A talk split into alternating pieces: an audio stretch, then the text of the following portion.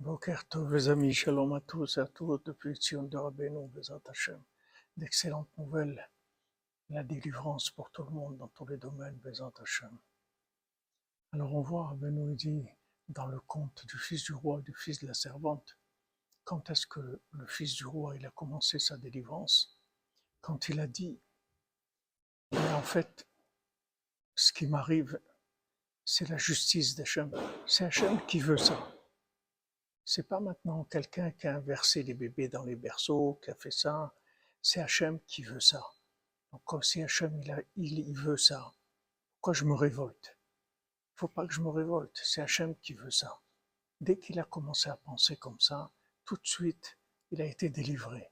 Hachem est venu vers lui et il a même forcé, malgré qu'il voulait pas, il a forcé par sa miséricorde. Hachem, il a forcé à, à arriver à sa délivrance. Donc on voit que toute la délivrance, en fait, c'est de reconnaître qu'il n'y a pas d'injustice, que ce qui nous arrive dans notre vie, ça vient d'Hachem. Ça, c'est la clé de la Géoula. C'est comme ça qu'on va être délivré, Bézat Hachem. Tout dans la joie, Shabbat Shalom, que des bonnes nouvelles, Bézat Hachem.